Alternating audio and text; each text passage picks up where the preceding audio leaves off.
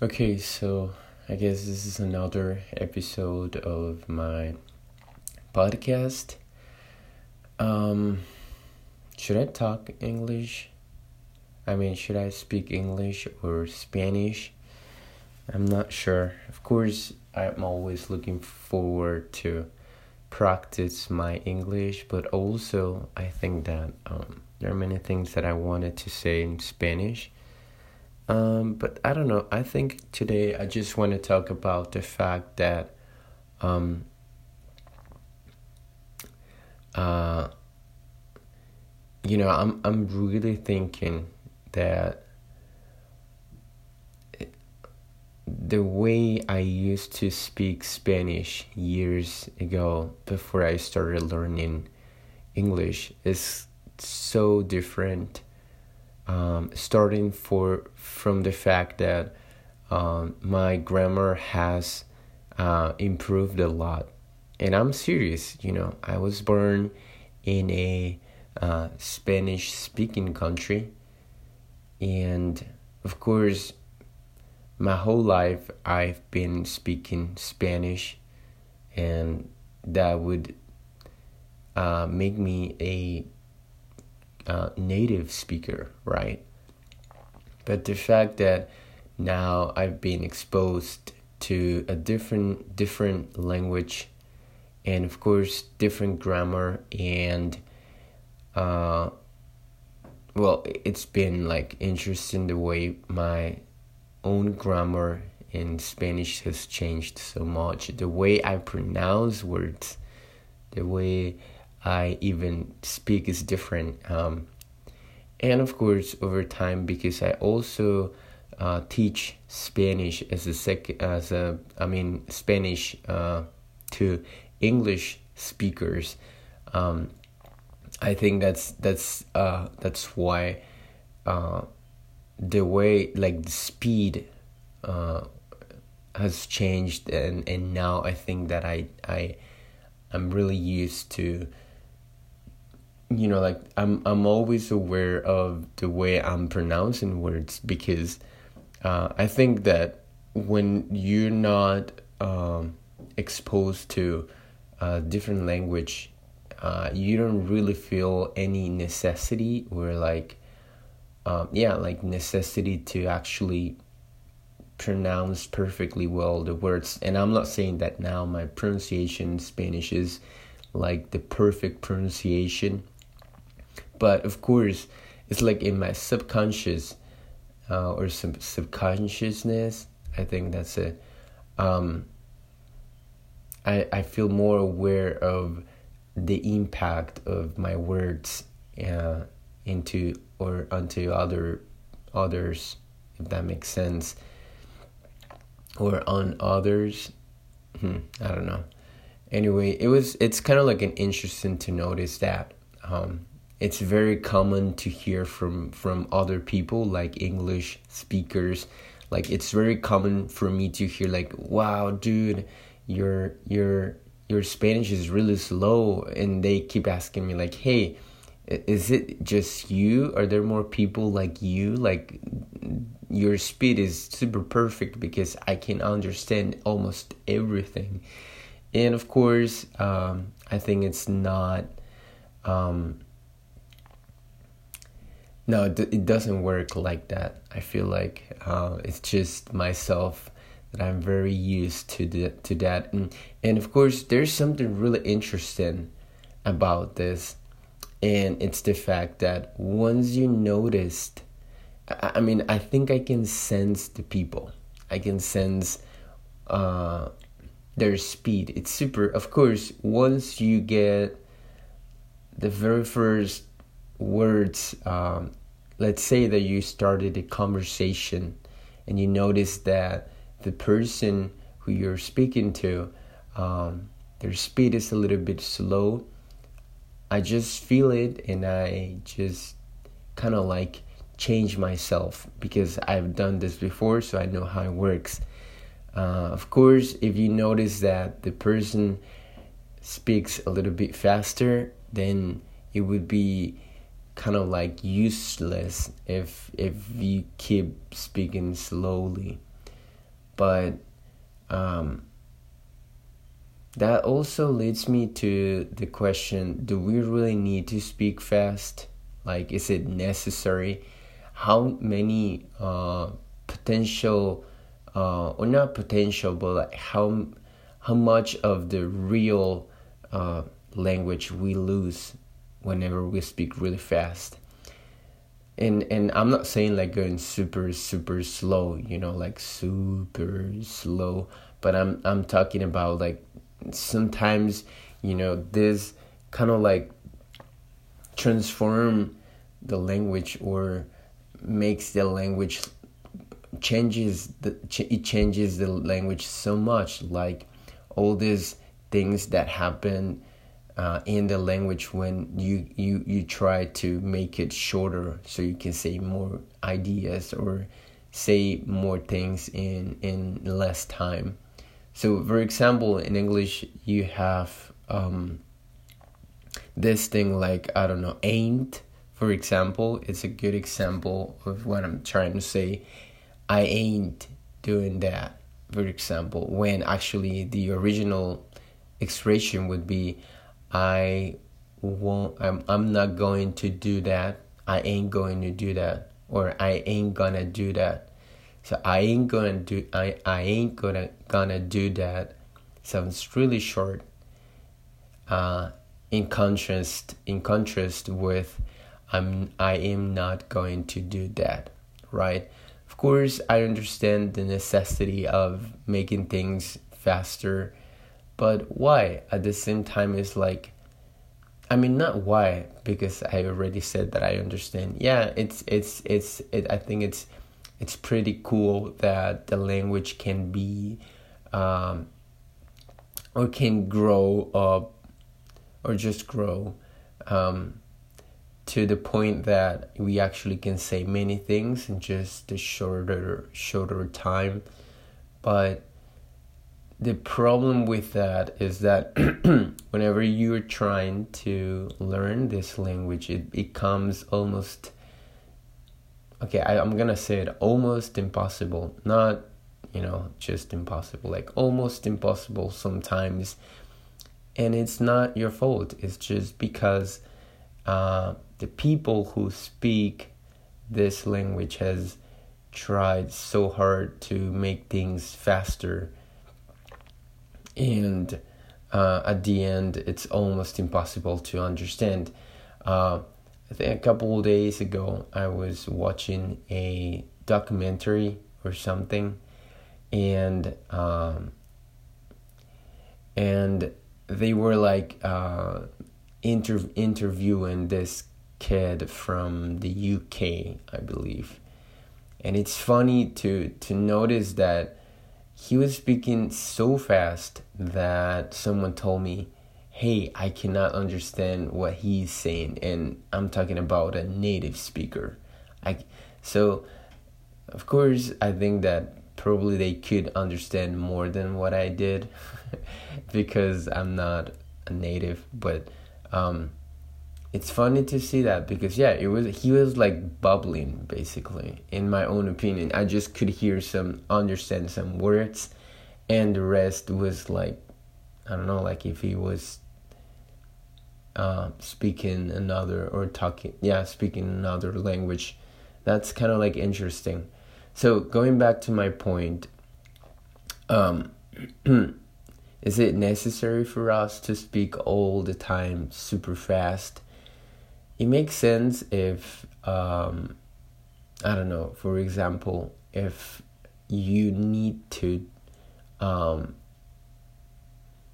to send or yeah, like if if you need to um, transfer, not transfer, to transmit to to to send the message super quick because of an emergency, I think it makes sense that um, that you do that, but otherwise like um, I think it it would it would be cool if most of us were aware of the necessity of learners uh, to actually understand the language first. So uh, of course, I understand that probably for younger generations, this would be like, hey, I just want to talk like natives. So, I don't know, like, I feel like uh, speaking fast sounds cool, or the idea of speaking fast sounds cool.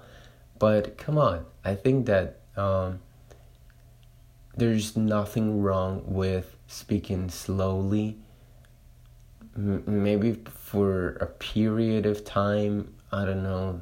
I think it should be okay right? It should be just fine.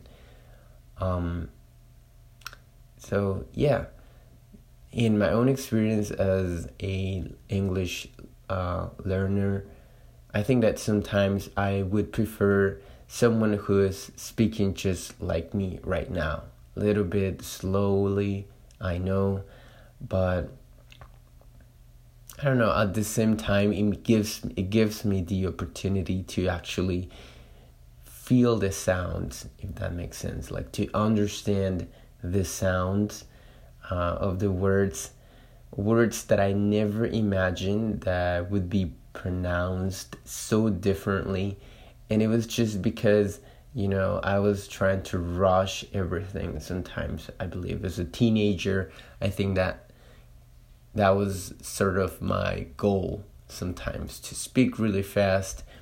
And probably sometimes i do that. I, sometimes i would just try to go fast and that's okay if that's your goal that's okay if if you do it sometimes but like i said um, as a learner i can tolerate myself if i try to speak faster but as a teacher or as a um, native with others, I think that we should be a little bit more careful. Um, that doesn't mean that we have to do it all the time. Like I said, it is about sensing people. Whenever you start a conversation with someone and you notice that they are not speaking as fast as you, maybe you could offer uh, your help in trying to speak slower. Of course, uh, this doesn't go without saying that I understand that some other people cannot really speak slower or slowly, slower. It's just in their nature, in their DNA, I guess. it's just, um, I'm just saying that if you can do it, if you know how to do it, and you can help others why not, right? Wouldn't it be better if you speak correctly?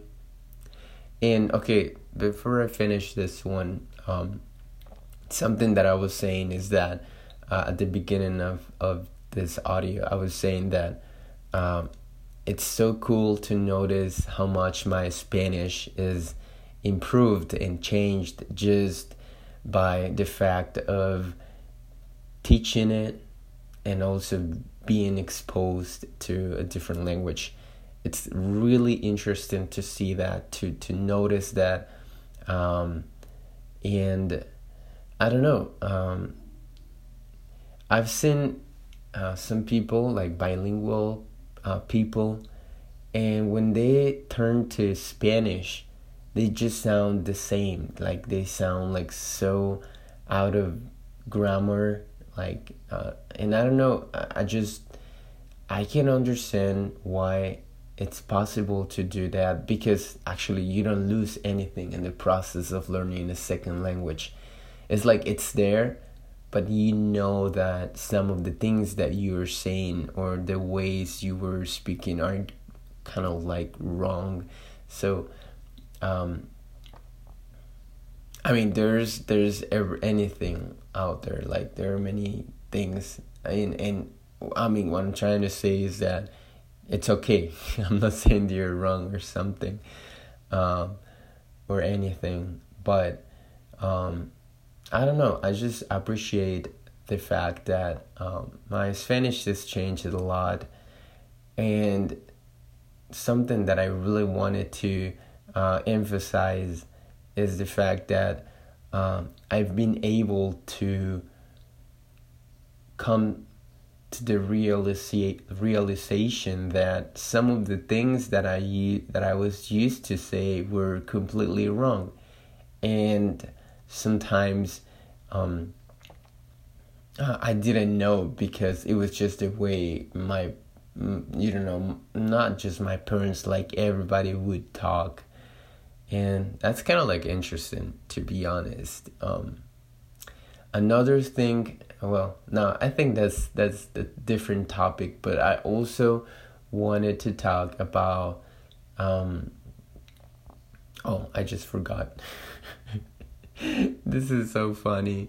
Anyway okay maybe i can say this in spanish since i'm already talking here. Bueno entonces um, creo que me gustaría compartir la experiencia que tengo al aprender otro idioma, al aprender inglés. Obviamente todavía no tengo un nivel tan avanzado, pero uh, después de algunos años creo que puedo decir algunas cosas sobre esto. Uh, pero hoy quería hablar sobre los cambios que he observado uh, en mi español y he notado que mi gramática y la forma en cómo hablo han cambiado, han mejorado mucho. Y es interesante porque obviamente soy un, un latino, hablo español, es mi lengua materna y hablo español desde que soy un bebé. Pero eh, estaba pensando que eh, obviamente eh, en estos años o en no en estos años en general creo que la mayoría de las personas intentan hablar demasiado rápido. Y creo que está bien porque ah, los idiomas ah, pueden ser utilizados Ah, para transmitir un mensaje rápidamente cuando hay una urgencia. Pero al mismo tiempo el idioma se degenera. Estaba buscando esa palabra en, en inglés, pero no sé cómo se dice. en fin, el idioma se degenera cuando nosotros hablamos muy rápido. Y yo puse el ejemplo de la expresión I ain't gonna do that, que en español sería no voy a hacer eso. I ain't gonna do that. Pero obviamente en inglés la expresión original sería I am not going to do that. Y claramente la idea es que todo pueda ser más rápido. Y como dije, pienso que es importante que los idiomas puedan crecer en este aspecto porque cuando necesitamos mm, transmitir una idea en una situación de emergencia, probablemente es mejor ah, poder transmitir una idea con pocas palabras y obviamente en menor tiempo.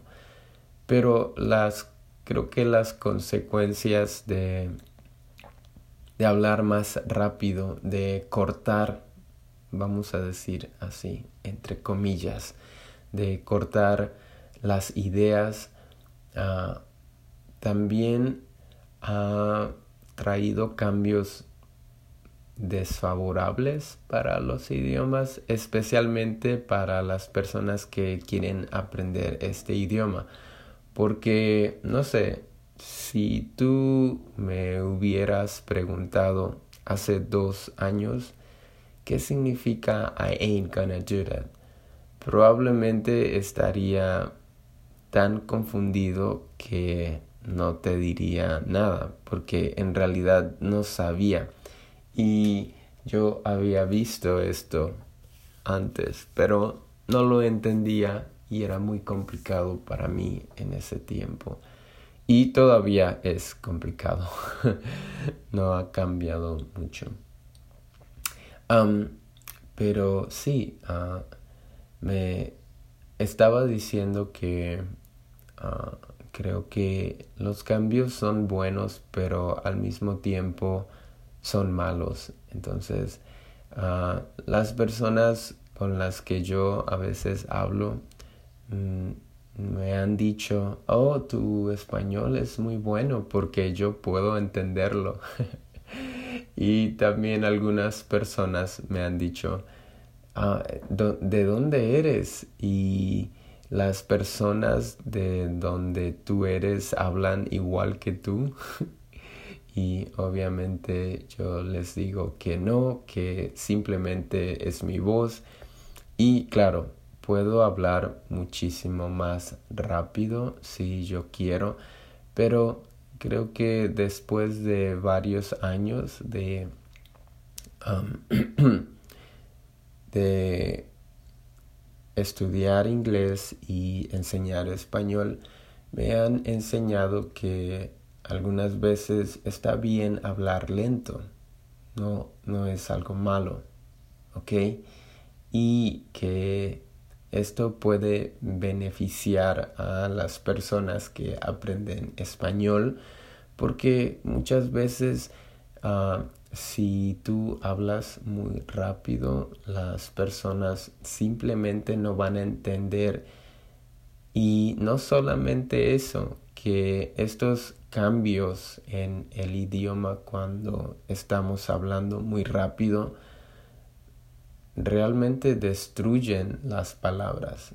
En español tenemos, por ejemplo, eh, mm, no sé, eh, en muchas partes del sur de mi país las personas eliminan la letra S de las palabras, la última letra que es la letra S de muchas palabras para hablar más rápido. O no sé, eh, hay diferentes ejemplos.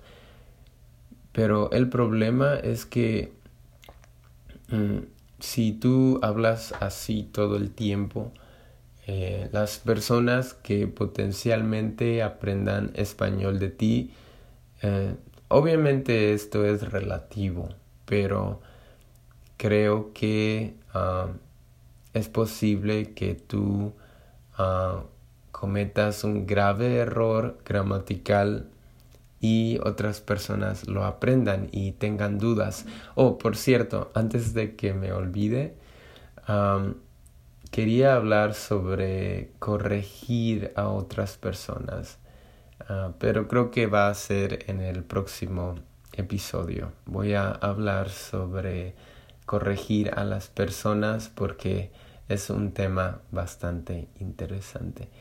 En fin, sí, Creo que al final lo que yo quiero decir es que como un estudiante de inglés, mm, en algún momento me gustaría hablar súper rápido y súper fluido. Creo que esa sería una gran meta, pero también como como nativo, ah, creo que una de mis metas es mejorar mi español para que los estudiantes de español tengan la oportunidad de aprender español correcto. No hay nada de malo en hablar lento. Si ah, las personas notan, uh, no, si las personas necesitan hablar lento está bien. Creo que está perfecto, no tiene nada de malo. Creo que yo tengo la habilidad o he desarrollado la habilidad de poder sentir a las personas cuando están hablando y puedo cambiar la velocidad de mis palabras cuando estoy hablando para que esas personas puedan entender y yo creo que está bien. No hay nada malo en eso. en fin, muchas gracias por escuchar este episodio y nos vemos en el siguiente. Adiós.